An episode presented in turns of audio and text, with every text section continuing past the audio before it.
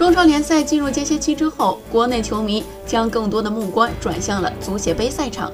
九号十九点三十五分，足协杯就将迎来四分之一决赛首回合的一场焦点之战。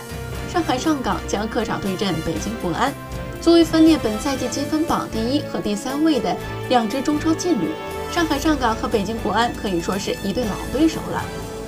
艾哈迈多夫表示，希望球队可以争取一个冠军。目前，上海上港。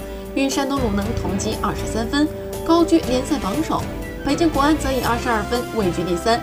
不过，国安目前状态正盛，联赛至今主场还未尝败绩。上港方面，由于受密集赛程影响，球队状态出现起伏。